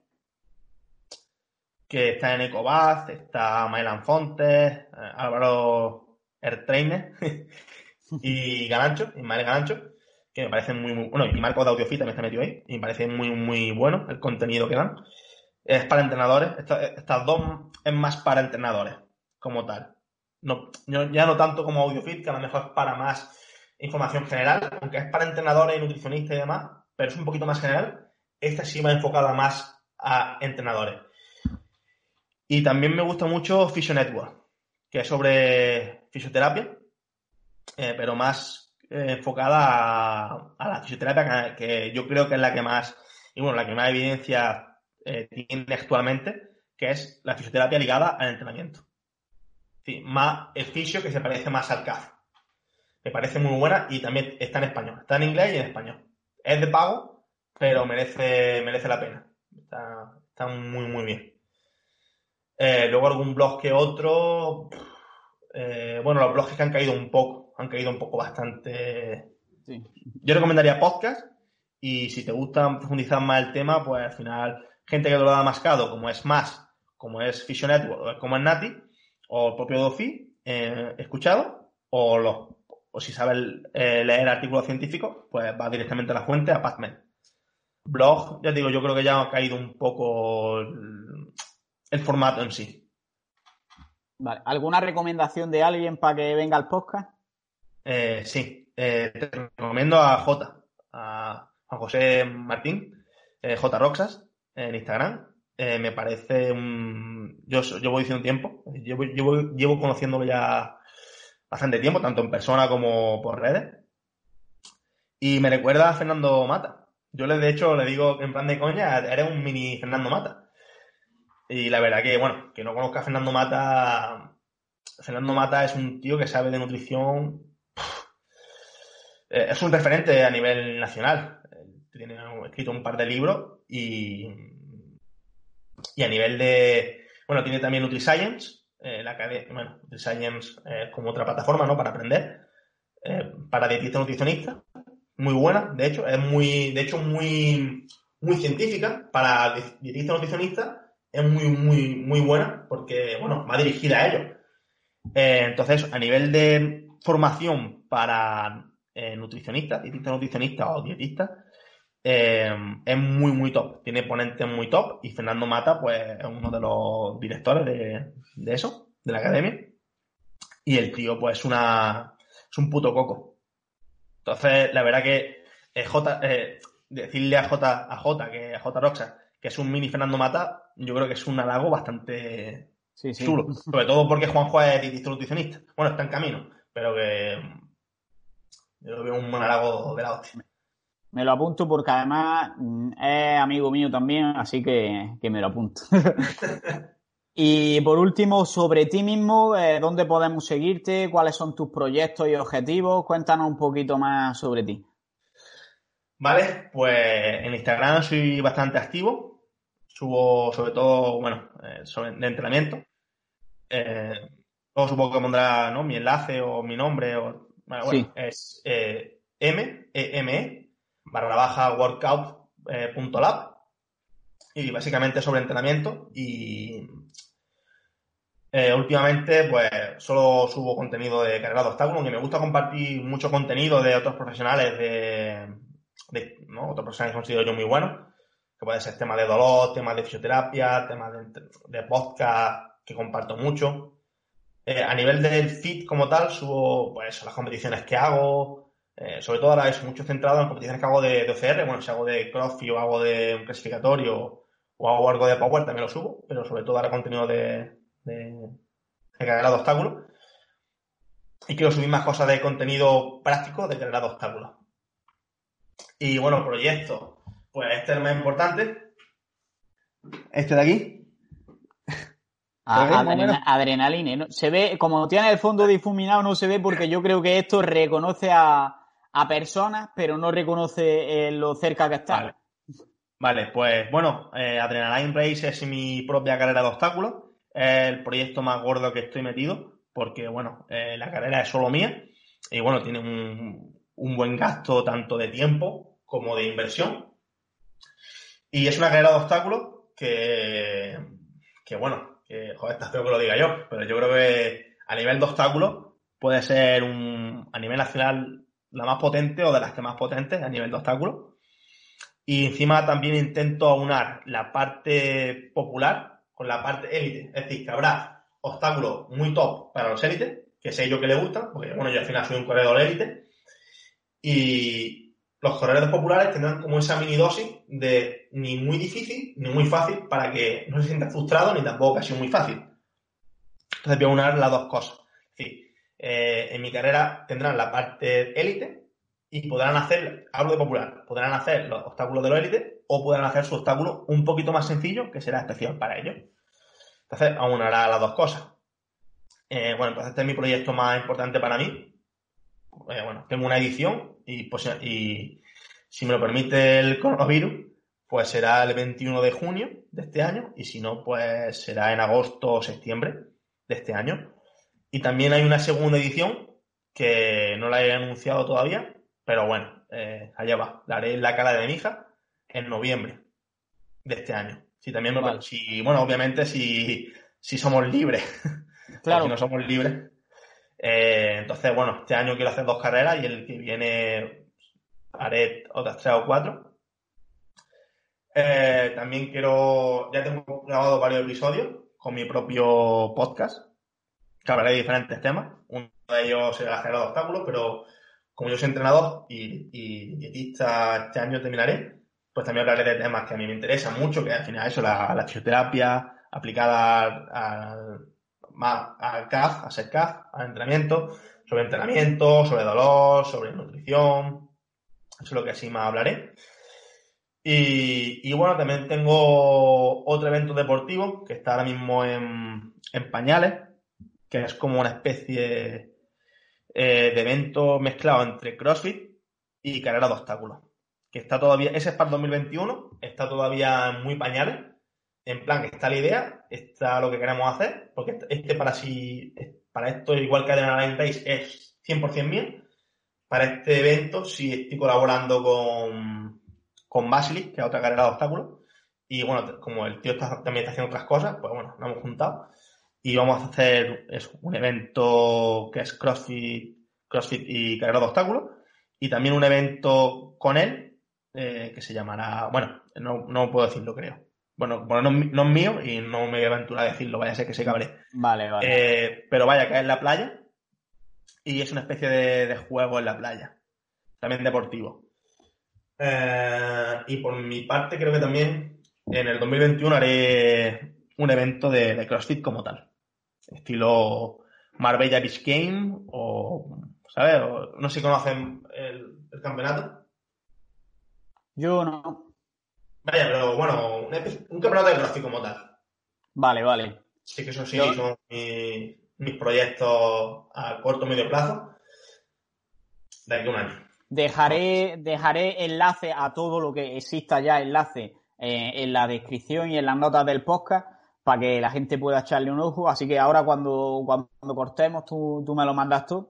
Y por mi parte ya, ya no tendría más preguntas que hacerte. Así que muchas gracias por, por haber compartido todo esto con nosotros, por haber echado este buen rato y nada más. Joder, Carlos, a ti. La verdad que para mí ha sido un auténtico placer. Y bueno, nos conocemos hace ya un tiempecillo y al final te considero un amigo dentro de este, de este mundillo. Y además, como nosotros nos conocimos, pues muy cachondo, ¿eh? No sé si te acordarás de ayer en la jornada. Sí, sí, sí me acuerdo. Fue muy cachondo porque nos sentamos juntos y, y no sé qué dijo José, que nosotros, eh, no, si yo lo conozco de toda la vida, esa es mi novia, y nos dimos ahí un abrazo. Fue muy, fue muy cachondo porque no eran, era muy gracioso porque ya nos seguíamos en redes, pero en persona no. Bueno, yo aquí no te ponía cara porque no lo habías puesto nunca, hijo puta. no, sí la, había, sí, la, sí la había puesto, solo que ponía más el cuerpo. Entonces eso no te ponía cara y, en ese momento pues fue como, hostia, pues tío, si ya nos seguíamos en redes y ya nos, nos conocíamos, pero ahí fue cuando nos virtualizamos y fue como una, una relación más, más fuerte, ¿no? Sí, sí, me, me, gustó a mí también la experiencia. Esa, tengo buen recuerdo de aquella jornada. Sí, sí, sí, muy buena.